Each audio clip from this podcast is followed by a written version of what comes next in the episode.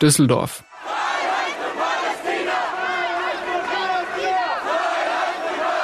Frankfurt am Main. Deutschland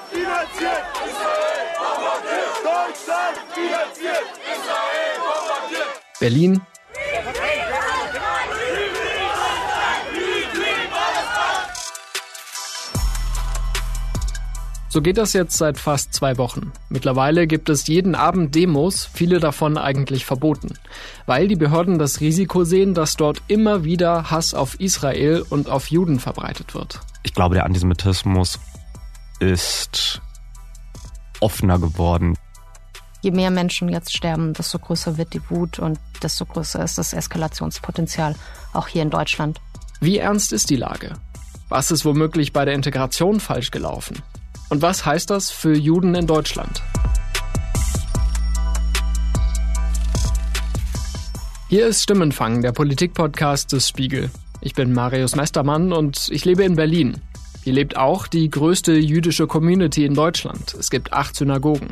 Und hier leben Zehntausende Palästinenser. Wie viele genau, ist schwer zu sagen. Sie sind nämlich oft staatenlos oder haben die Nationalität eines Nachbarlands wie dem Libanon. Und da sind wir schon beim Kern des Konflikts. Während die Familiengeschichte vieler Juden durch den Holocaust gezeichnet ist, wurden viele Palästinenser aus ihrer Heimat vertrieben. Das wiederum hängt mit der Gründung des Staats Israel zusammen und die wiederum mit den Folgen des Holocaust. Klar ist aber, dass die islamistische Hamas vor knapp zwei Wochen Israel angegriffen hat und dass danach auch in Deutschland Juden angefeindet und bedroht wurden. Deshalb fangen wir mit dem 7. Oktober an.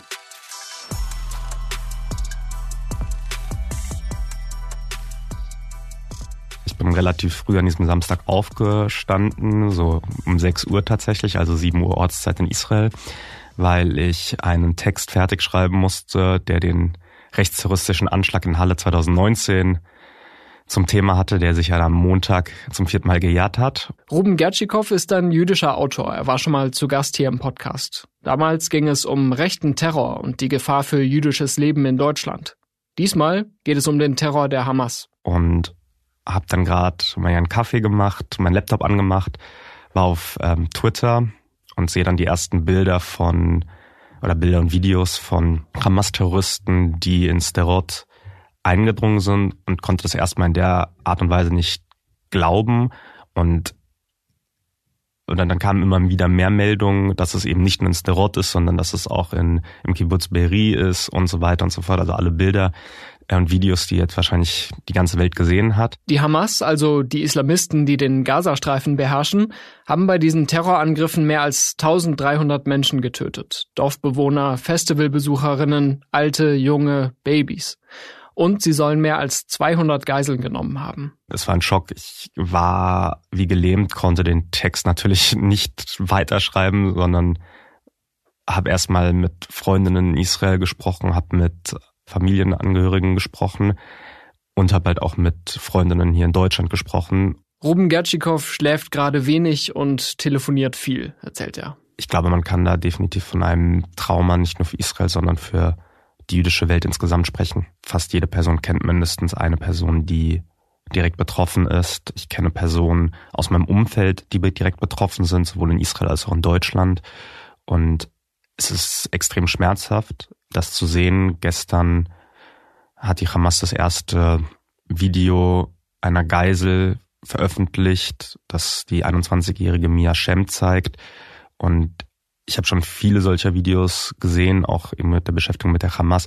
Aber das könnten Freundinnen sein, das könnten Familienangehörige sein und das könnten einfach nur Touristinnen sein, die in Israel gefeiert haben auf dem Festival und da fehlen teilweise wirklich die Worte, ähm, was das für eine Brutalität gewesen ist und welches Ausmaß dieses Massaker hat und wahrscheinlich noch haben wird.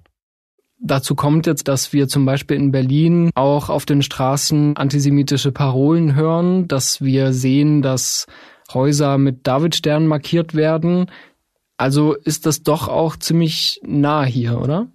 Ja, definitiv. Und es ist auch immer wieder so, dass wenn es zwischen einer Eskalation oder zu einer militärischen Auseinandersetzung, einem Krieg zwischen der Hamas oder dem palästinensischen islamischen Dschihad und Israel kommt, dass sich das natürlich konkret auf jüdisches Leben, auf die Sicherheit von Juden und Jüdinnen in Deutschland und Europa auswirkt.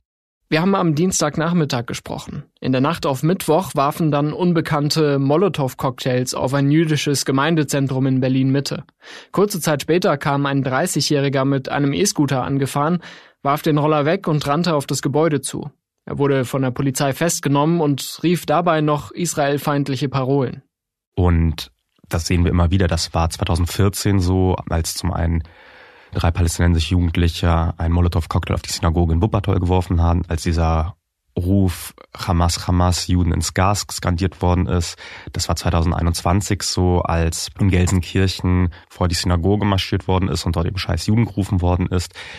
Und das ist jetzt auch wieder so. Und das ist ein Gefühl, was sich auch immer wieder wiederholt und antisemitische Parolen von Mordaufrufen bis zur Glorifizierung der Hamas sind keine Einzelfälle. Es passiert immer und immer wieder.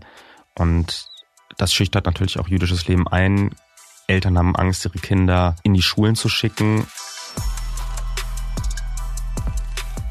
Da, wo es eine aktive jüdische Community und eine jüdische Infrastruktur gibt, da passieren die Vorfälle.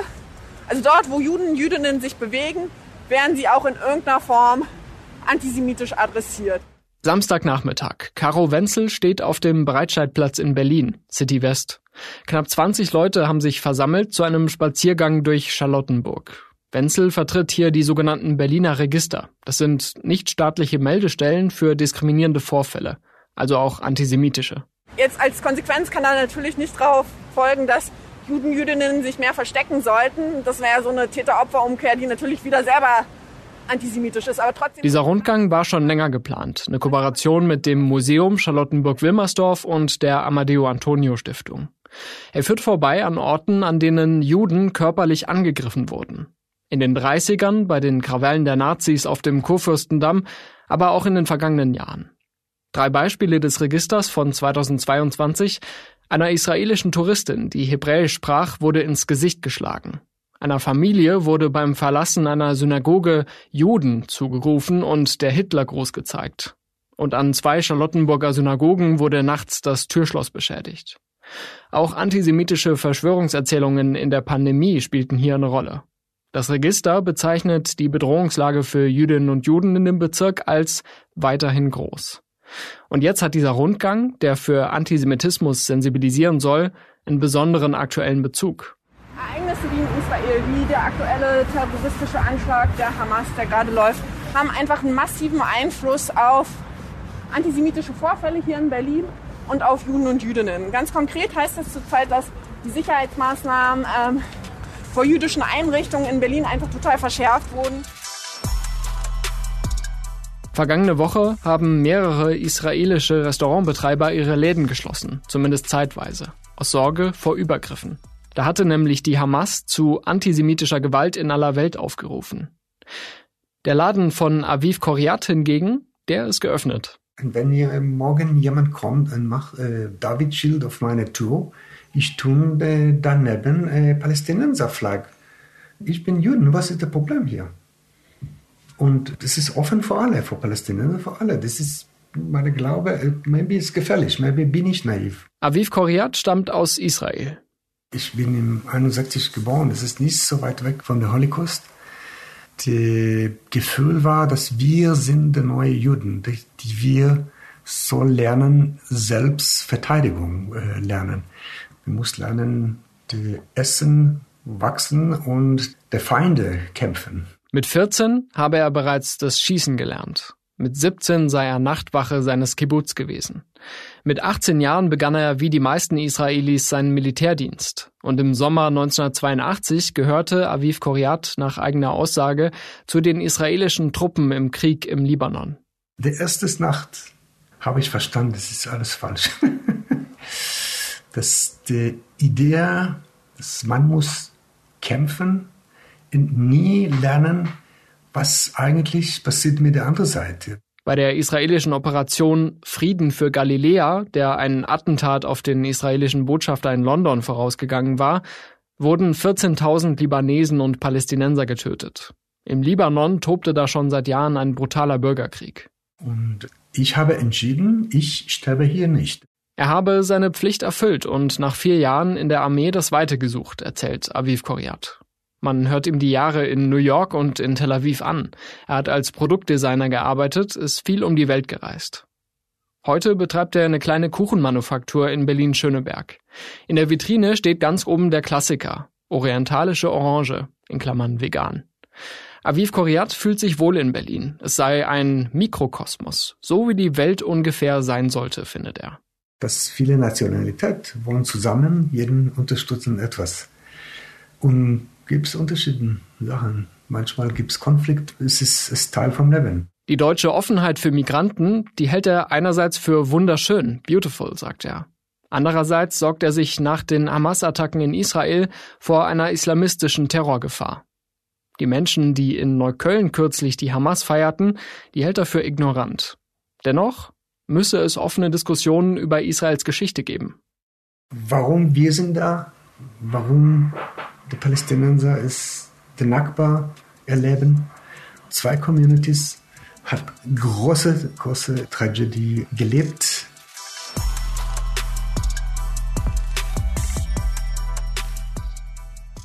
In der Sonnenallee haben viele Menschen einen Migrationshintergrund. Libanesisch, türkisch, ägyptisch, palästinensisch. Meine Kollegin Katrin Elger vom Spiegel war vergangene Woche dort und hat sich umgehört. Es gibt immer diese Testosteron geladenen Jungs, die auf Krawall aus sind. Das sind ganz viele unterwegs.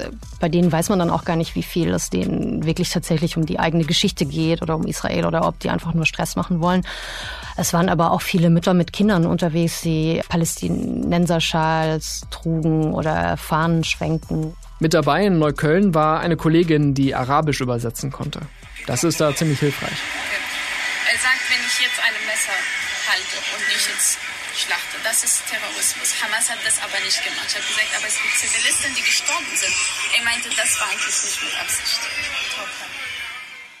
Diese klare und uneingeschränkte Haltung, sich an Israels Seite zu stellen, ärgert viele arabischstämmige Migranten hier maßlos. Also sie finden halt das, und das habe ich in vielen Gesprächen erlebt, die halten die Deutschen blind deshalb für die Verbrechen Israels. Katrin recherchiert seit Jahren zur Migration und zum Islam viele der Zuwanderer aus Palästina, mit denen ich gesprochen habe, die deutsche Geschichte gar nicht richtig vor Augen hatten und sich auch gar nicht richtig dafür interessierten. Da ist sowas diffuses im Hintergrund, warum die Deutschen die Lage nicht fair beurteilen. Was jetzt passiert, ist für sie wichtig, beziehungsweise das, was in den letzten 75 Jahren passierte. Also dass äh, Palästina eben in ihren Augen immer Unrecht geschah und Israel, das ist ein Tätervolk in ihren Augen. Das erklärt, warum sich der Hass auch gegen Juden im Ausland richtet. Nach dieser extremistischen Vorstellung sind sie alle Feinde. Das haben die Islamisten auch mit den Nazis gemeinsam. Katrin erzählt, sie habe auch in Neukölln viele auf die deutsche Geschichte angesprochen, auf die deutsche Schuld durch den Holocaust und die besondere Beziehung zu Israel. Und da kam auch oft nur ein, ein Schulterzucken. Also viele von denen kamen auch sehr jung und für die spielte das keine Rolle. Und das haben sie jetzt erst in, in diesem Konflikt neu entdeckt und bewerten das für sich aber auch ganz klar als Voreingenommenheit Deutschlands. Und die Stimmung wird aggressiver. In dieser Woche brannten in Neukölln Barrikaden. Es flogen Feuerwerksraketen durch die Straßen und Flaschen auf die Polizei. Gerade wenn man sich auch mit den Organisationen auseinandersetzt, die zu diesen Demonstrationen aufgerufen haben, dann ist es klar, dass es dabei nicht darum geht, Solidarität mit dem palästinensischen Volk, mit der palästinensischen Zivilgesellschaft zu zeigen, sondern dass da auch ganz klar ein Vernichtungswunsch gegenüber dem einzigen jüdischen Staat ist. Das ist nochmal Ruben Gertschikow. Er hat auch in den vergangenen Tagen mehrere Demos beobachtet und er hat mir erzählt, wer eigentlich diese Hamas-Unterstützer in Berlin sind. Wenn wir darüber sprechen, dass Samidun seit Jahren ein fester Bestandteil in Teilen der Berliner Linken ist, also Samidun, das ist eine Vorfeldorganisation der PFLP, einer Terrororganisation, die für zahlreiche Anschläge und auch Morde von Israelis ähm, verantwortlich ist, dann wundert es nicht und ich bin auch sehr dankbar dafür, dass Bundeskanzler Olaf Scholz in seiner Regierungserklärung davon gesprochen hat. Ein Verein wie Samidun, dessen Mitglieder brutalste Terrorakte auf offener Straße feiern, wird in Deutschland verboten. weil das ist etwas, wovon Journalistinnen und auch Expertinnen seit Jahren warnen. Wenn Fachleuten eigentlich seit langem bekannt ist, wie zum Beispiel diese Gruppierung tickt und was dahinter steckt, hätte das nicht schon viel früher verboten werden müssen? Hätte es ja. Und es hätten, uns wurde auch immer auch wieder von Seiten jüdischer Organisationen davon gesprochen, dass ein Verbot geprüft werden sollte und dass dort immer wieder auch Terrorverharmlosung, Terrorglorifizierung stattgefunden hat, dass man sich eben nicht für die palästinensische Zivilgesellschaft einsetzt, sondern eben für inhaftierte Terroristinnen. Samidun ist ja tatsächlich nicht besonders groß. Die haben in Berlin, der harte Kern besteht aus ungefähr 100 Leuten. Die können aber ganz gut mobilisieren, also über die sozialen Netzwerke, die erreichen junge Menschen ganz gut und das sind dann nicht alles Mitglieder im Samidun-Netzwerk, aber die gehen natürlich durch diese Aufrufe auf die Straßen. Wir hatten in der Vergangenheit auch mehrere Hamas-Vereine, die Gelder transferiert haben oder die Gelder gesammelt haben für die Hamas. Wir haben Samidun, wir haben die Organisation Palästina spricht, die ganz eng mit der antisemitischen BDS-Kampagne vernetzt ist. Und da braucht es dann eben halt auch eine Stimme, die sich auch ganz klar auch von Antisemitismus abgrenzt, weil natürlich müssen wir darüber reden, dass palästinensische Stimmen, dass es natürlich auch die Möglichkeit gibt, sich für einen palästinensischen Staat, für eine Zwei-Staaten-Lösung einzusetzen. Und das wünschen sich sehr, sehr viele Menschen. Aber es darf halt nicht dazu führen, dass in Deutschland Terror verherrlicht wird und Antisemitismus praktiziert wird.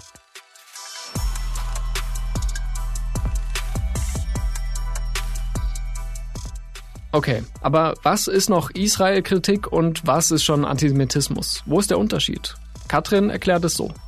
Wenn ich deutsche Juden zum Beispiel für die israelischen Militärschläge in Gaza verdamme, also wenn ich Juden bedrohe und beleidige in Deutschland und ihnen die Schuld in allem gebe, was in Israel passiert, dann ist das Antisemitismus. Oder wenn überhaupt die Juden angeblich schuld sind an allem oder wenn ich sie gleichsetze mit den Nazis und ihnen selber einen Holocaust wünsche, das ist Antisemitismus.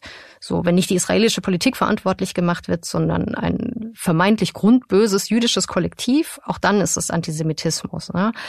Aber wenn ich Netanyahu für seine Siedlungspolitik kritisiere oder die israelische Regierung für ihre Politik, dann ist das berechtigte Israelkritik. Die muss auch möglich sein. Und da schlingern, glaube ich, im Moment viele und vor allem auch viele, die, die zugewandert sind, um zu wissen, was sie eigentlich sagen können, ohne dass es Israel Hass ist oder Antisemitismus und was nicht.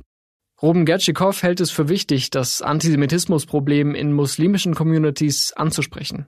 Aber das darf nicht dazu führen, dass wir jetzt rassistische Ressentiments gegen Musliminnen oder vermeintlich als muslimisch markierte Personen schüren, weil das halte ich für falsch und ich glaube nicht, dass wir Antisemitismus mit Rassismus bekämpfen können, aber gleichzeitig müssen wir hart sein oder konsequent in der Aussage sein, dass wir Antisemitismus, egal woher kommt, nicht tolerieren. Was heißt das für Migranten, die mit dem Hass gegen Israel und die Juden aufgewachsen sind und die das auf die Straße tragen, die antisemitische Straftaten begehen? In der Bundespolitik hat sich schnell eine Debatte über Abschiebungen entwickelt. Allerdings gibt's für Abschiebungen enge rechtliche Grenzen. Wenn ein Ausländer zum Beispiel auf einer pro-palästinensischen Demo gewalttätig wird oder zu Hass und Gewalt aufruft und dafür rechtskräftig verurteilt wird, kann er unter Umständen abgeschoben werden. Allerdings hängt es auch vom Herkunftsland ab und einige Palästinenser gelten als staatenlos. Diese Diskussion dreht sich also wenn überhaupt um eher wenige Menschen in Deutschland, und die Teilnahme an der verbotenen Demo reicht noch gar nicht als Abschiebegrund. Das Grundproblem löst all das eh nicht, dass es tief verankerte antisemitische Denkmuster in Deutschland gibt.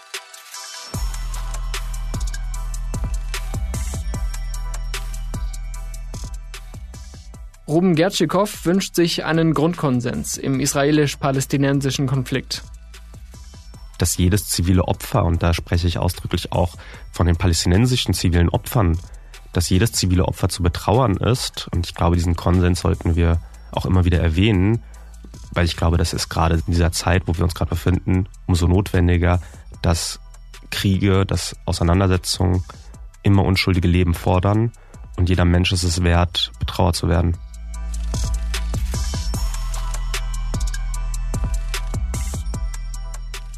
Es wäre richtig, es zu trennen, weil es natürlich ein Unterschied ist, ob ich auf die Straße gehe mit einer Palästina-Fahne und einfach für meine Rechte in Palästina und gegen die israelische Regierung demonstrieren möchte oder ob ich als Hamas-Anhängerin oder Hamas-Anhänger jetzt Antisemitismus auf der Straße ausleben möchte. Es ist wahrscheinlich oder ziemlich sicher sogar in der Realität schwer zu trennen. Das durchmischt sich oft und oft kapern die Extremisten die Demos und dann wird's wieder ein Sicherheitsrisiko. Wenn eine ähm, Gruppe, die als äh, extremistisch bekannt ist, eine Demo anmeldet, ist die Frage ja einfach. Aber was ist, wenn das einfach normale Leute sind, die auf die Straße gehen wollen, um Solidarität für Palästina zu bekennen? Das müssten sie eigentlich tun dürfen. Und oft aber eskaliert das dann trotzdem und am Ende endet das mit Israel-Hass. Also ich wollte die Entscheidung nicht treffen müssen als Verantwortliche. Auf TikTok und Instagram rufen radikale Organisationen täglich zu Demos auf. Außerdem gibt es gerade auf TikTok viele Livestreams. Im Vordergrund stehen immer die lautesten und meist auch die radikalsten. Uns ist aufgefallen, wie schwierig es aktuell ist, gemäßigte palästinensische Stimmen zu finden. Wer sich angesprochen fühlt, kann sich übrigens sehr gerne melden. Stimmenfang.spiegel.de. Katrin hat eine mögliche Erklärung für die Zurückhaltung. Der Druck innerhalb der arabischsprachigen Community, vor allem in Neukölln, aber auch in Berlin. Und ich denke auch insgesamt ist schon sehr, sehr groß, sich eindeutig zu positionieren. Und man kann da auch ganz schnell als Nestbeschmutzer gelten. Davor haben natürlich viele Angst. Und ich kenne auch jetzt arabischsprachige Journalistinnen und Journalisten, die zwar jetzt mitarbeiten, aber die nicht unter den Texten stehen möchten, um sich nicht angreifbar zu machen und auch um sich nicht zu gefährden. Wir haben aber jemanden gefunden. Ich bekomme das ja mit aus meiner eigenen Community, dass viele das Gefühl haben, dass sie auch gar nicht gesehen werden. Also dass jetzt zum Beispiel die Palästinenser komplett als Monster abgestempelt werden und dass sich auch niemand dafür interessiert, was gerade auch im Gaza passiert, wie viele Menschen auch dort jetzt halt quasi als Racheaktion getötet werden und wie Gaza einfach komplett platt gemacht wird. Das ist Joanna Hassoun. Sie kam mit sechs Jahren als Tochter palästinensischer Flüchtlinge aus dem Libanon nach Deutschland. In Deutschland haben viele Palästinenser einfach das Gefühl, sie haben keinen Platz mit ihren Gefühlen. Sie haben keinen Platz, Mitgefühl für Palästinenser zu empfinden. Ob das Mitgefühl jetzt ist, dass man auf die Straße geht und feiert, das ist was anderes. Darüber reden wir nicht. Sondern es geht wirklich einfach um Mitgefühl. Und das meine ich ja, diese Menschenleben im Fokus zu haben. Hassun ist Psychologin und hat vor zwei Jahren ein Bildungsprojekt zum Nahostkonflikt gegründet. Zusammen mit ihrem Kollegen Shai Hoffmann, einem deutschen Juden. Ich erlebe das manchmal, dass Nicht-Palästinenser mir weismachen wollen, wie ich zu empfinden habe. Und dann sage ich so, entschuldige bitte, bist du in dem Flüchtlingslager geboren und aufgewachsen? Bist du derjenige, der ohne Rechte 13 Jahre lang in Deutschland gelebt hat? Nein, du bist hier privilegiert aufgewachsen. Du hast nichts erlebt. Du weißt nicht, wie es ist. Warst du vor Ort? Hast du gesehen, wie es ist? Hast du gesehen, wie die Menschen auch teilweise zusammenleben? Nein. Also erzähl mir nicht, wie ich mit meinen Gefühlen umgehen soll. Ich weiß es. Ich bin reflektiert genug und alt genug, um damit umgehen zu können. Nichtsdestotrotz tut es mir trotzdem weh. Und diese Perspektive bringt Hassun in den Unterricht ein. Sie hat schon mit hunderten Schülerinnen und Schülern diskutiert. Denn auch dort sind die beiden Seiten präsent. Jüdische Kinder und palästinensischstämmige, türkischstämmige, arabischstämmige Kinder. Kommen Sie den Jugendlichen jetzt nicht mit Fakten. Kommt sie den Jugendlichen jetzt auch nicht mit Basiswissen und die Entstehung der Geschichte, der Entstehung des Konflikts. Das, womit wir jetzt arbeiten müssen, sind Gefühle zum Nahostkonflikt und wie wir damit umgehen. Was hat der Konflikt eigentlich mit mir zu tun? Was hat er direkt mit mir zu tun? Was hat er mit meiner Familie zu tun? Was hat er mit meinen Freunden zu tun? Um überhaupt diese Emotionalität äh, zu verstehen. Damit seien Lehrkräfte oft überfordert, sagt Hassun. Und dann äh, kommt es zu äh, Aussagen, äh, die halt teilweise entweder tief rassistisch sind oder tief antisemitisch sind. Und dem wollen wir halt entgegentreten. Wenn es dann eskaliert, dann sind ja auch palästinensische Menschen, auch wenn sie damit nichts zu tun haben, weil sie hier geboren und aufgewachsen sind, sind sie erstens emotional und dann werden sie aber von der anderen Seite oder von der Mehrheitsgesellschaft entweder als Terroristen komplett abgestempelt oder äh, alle als gewalttätig. Aber diejenigen, die nicht auf die Straße gehen, diejenigen, die nicht gewalttätig, sondern die Versöhnung suchen, und versuchen auch aufzuklären, die sind mehr oder weniger unsichtbar. Seit dem Überfall der Hamas in Israel sind Joanna Hassoun und ihr Kollege Shai Hoffmann besonders gefragt. Denn viele, die in Neukölln und anderswo hasserfüllt auftreten, die sind noch jung. Hassoun sagt, gerade die Jugendlichen und jungen Erwachsenen müsse man jetzt fragen. Was genau feiert ihr da dran? Woher habt ihr das? Und was geht überhaupt in euch vor, so etwas gut zu heißen? Wie würde es dir gehen, wenn es jemanden von deiner Familie betreffen würde, wenn es deine Freunde betreffen würde? Dass wir wieder diese Menschlichkeit reinholen und auch die Jugendlichen, mit denen wir sprechen, das sind keine Monster, das sind unreflektierte Jugendliche, die erstmal Erwachsene brauchen, die sie wieder zurückholen in die Realität und herausfinden, wo ist euer Moralkompass und wie könnt ihr so etwas überhaupt gut finden. Wir haben auch gesellschaftlich nicht gewonnen. Wir haben verloren, wenn wir sie einem System überlassen, von teilweise Fanatikern, die ihnen dann zuhören. Nein, wir müssen dafür sorgen, dass sie mit uns sprechen, nicht mit mhm. Fanatikern sprechen. Projekte wie das von Joanna Hassoun sind ein Weg, um den Auswirkungen des Nahostkonflikts hierzulande zu begegnen. Allerdings gibt's noch andere, mächtigere Akteure, die auch Verantwortung tragen. Die großen muslimischen Verbände haben in den vergangenen Tagen ja auch sehr viel Kritik dafür abbekommen, wie sie sich positioniert haben. Die Gewalt gegen Unschuldige, die hätten die großen Verbände zwar verurteilt, sagt meine Kollegin Katrin Elger. Was aber sehr auffällig war, dass sie sehr lange dafür gebraucht haben und auch, dass so gut wie kein Verband oder nur sehr wenige tatsächlich die Hamas als Terrororganisation bezeichnet hat. Das wollten sie in diesen Tagen nicht und dafür stehen sie auch stark in der Kritik. Und im Moment hat die deutsche Bundesregierung sowie die deutsche Politik im Allgemeinen auch das Problem, dass die Verbände, mit denen sie kooperieren, natürlich alle sehr nah an ausländischen Regierungen sind, so wie die türkische DITIB. Und man muss wissen, wenn man sich die, die DITIB anschaut, das ist der größte türkische Moscheeverband in Deutschland, dass die meisten Imame in der Türkei ausgebildet werden und der Chef der staatlichen türkischen Religionsbehörde Dianet in Ankara ist auch der Chef der Imame hier. So und wenn sich ein Ali Erbash, so heißt dieser Chef der Religionsbehörde, zu Wort meldet und sich ganz klar positioniert und sagt, der einzige Weg für Frieden in der Region sei der, und jetzt zitiere ich wörtlich, Rückzug der Eindringlinge aus palästinensischen Gebieten und die völlige Freiheit des palästinensischen Volkes, dann strahlt es natürlich nach Deutschland auf. Da ist der Ton gesetzt für Deutschland und das halte ich jetzt nicht für deeskalierend in dieser ganzen Sache.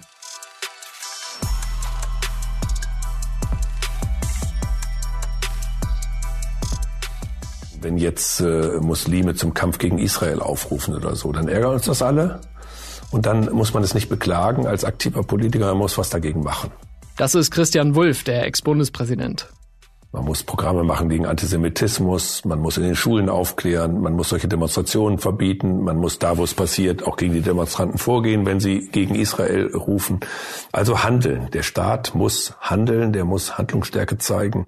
Wulff hat vor 13 Jahren einen Satz gesagt, für den er bis heute steht. Der Islam gehört inzwischen auch zu Deutschland. Die Deutschen seien in der Frage damals gespalten gewesen, sagt Wulff, 50-50. Heute sagt er, ich bin ziemlich sorgenvoll, dass heute das sich nicht wesentlich verändert hat, eventuell sogar zum Negativen verändert hat. Ich würde heute sogar meinen, wenn gefragt würde, dass jetzt gerade nach dem Angriff der Hamas auf Israel 60 bis 70 Prozent sagen, nein, wir wehren uns dagegen, der Islam gehört nicht zu Deutschland, auch inzwischen nicht, auch wenn Millionen Muslime in Deutschland leben, mit Deutschland hat das nichts zu tun. Christian Wulff steht aber zu seinem Satz über den Islam. Das ganze Gespräch gibt's im Podcast meines Kollegen Juan Moreno, Moreno plus eins.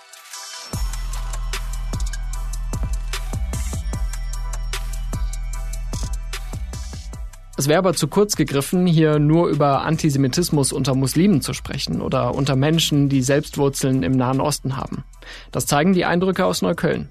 Wir haben immer wieder so kleine Krüppchen von Linken gesehen, die, die sehr laut mit dabei waren, also die, hier die typischen Slogans Free, Free Palestine und was ich auch erstaunlich fand, wie sehr die sich auch in die Debatten eingemischt haben zum Teil. Also ich habe das erlebt, wie, wie zwei deutsche Frauen, die diskutierten dann mit Jungs, die arabischen Hintergrund hatten, über die Frage, ob die Hamas jetzt terroristisch ist oder nicht. Die Stimmung sei direkt sehr angespannt gewesen, erzählt Katrin.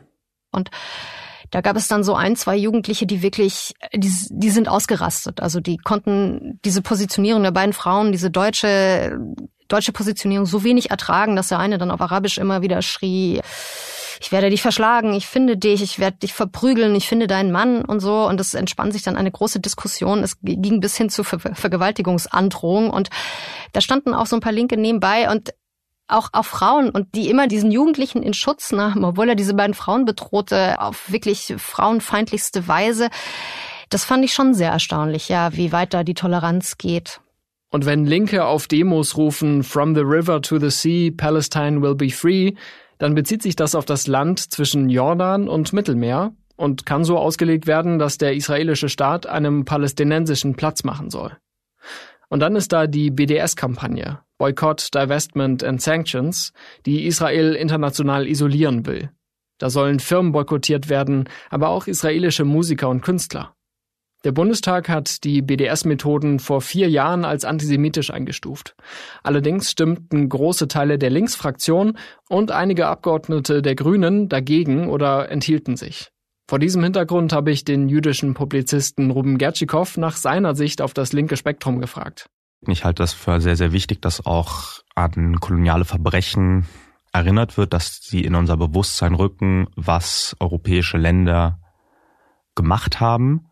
Aber wir sehen eben halt auch, dass gerade in einem postkolonialen Spektrum sehr häufig Antisemitismus, israelbezogener Antisemitismus verknüpft wird. Und das ist eben auch so, dass dann eben halt diese Fallschirm oder diese Paraglide-Aktion der Hamas als postkolonialer Widerstand gesehen wird und das ist es halt einfach nicht. Gleichzeitig muss man aber auch sagen, dass wir gerade in Deutschland und Österreich eben halt das Interessante daran haben, dass wir eine sehr starke Spaltung der politischen Linken haben, die sich explizit am Nahostkonflikt, am israelisch-palästinensischen Konflikt gespalten hat.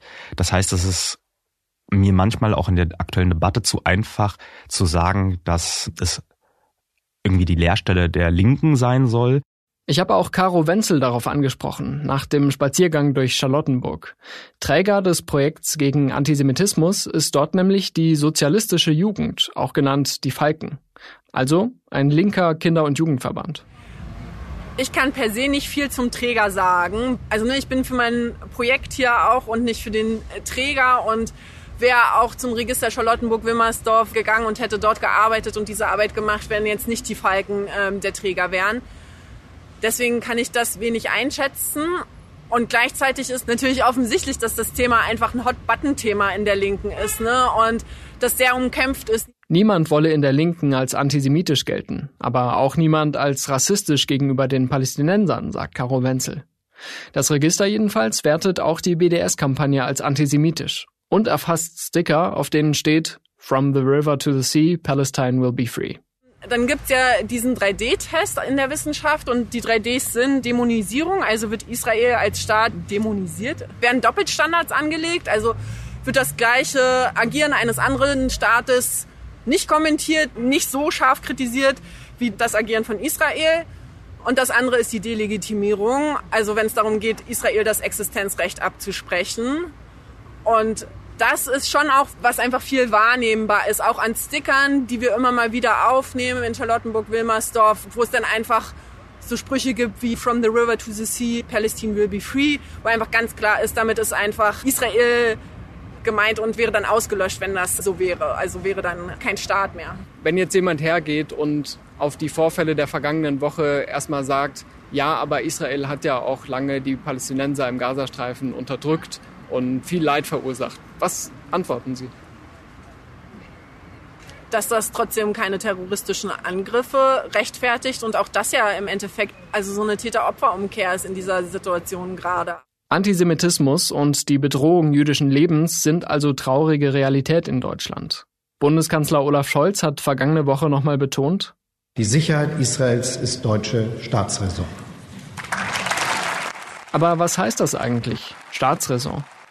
Wir müssen diesen Begriff mit Leben füllen und das halt so klar, und das muss, muss man auch, wie gesagt, sagen, die Statements von eigentlich allen BundespolitikerInnen waren sehr, sehr deutlich. Wir hatten diese parteiübergreifende Resolution von CDU, CSU, SPD, Grünen und FDP. Wir hatten jetzt wirklich starke Bekundungen, auch auf der Demonstration vom Brandenburger Tor.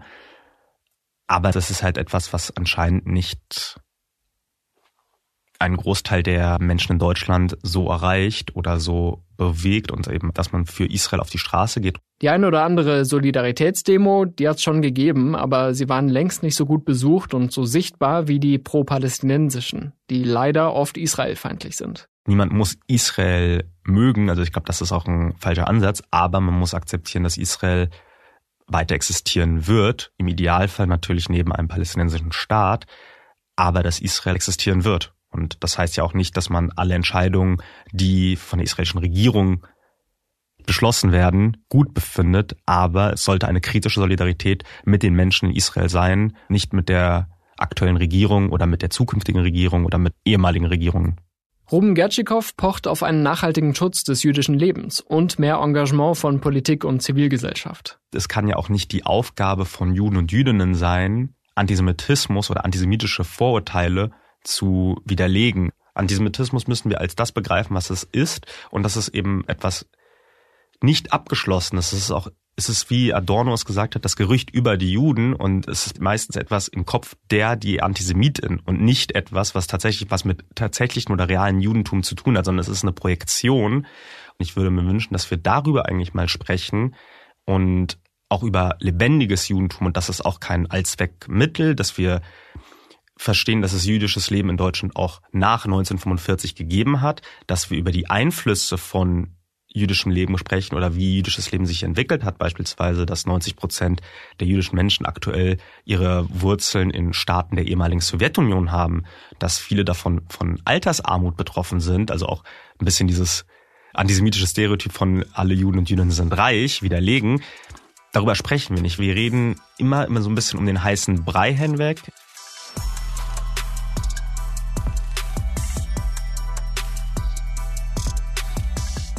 Mehr miteinander reden, das hier war ein Versuch, genau das zu tun. Und wir wollen weitermachen, kommende Woche. Wir wollen mehr dazu hören, was palästinensischstämmige Menschen in Deutschland beschäftigt, die nicht die Hamas feiern und nicht Judenhass verbreiten. Wer sich angesprochen fühlt, bitte melden unter stimmenfangen.spiegel.de.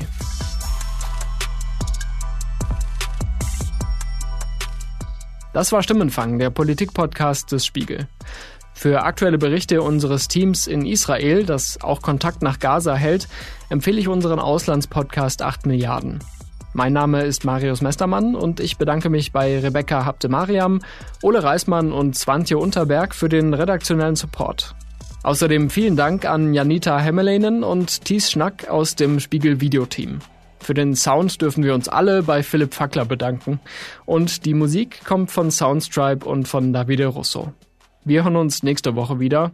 Es ist ja wirklich immer genug los.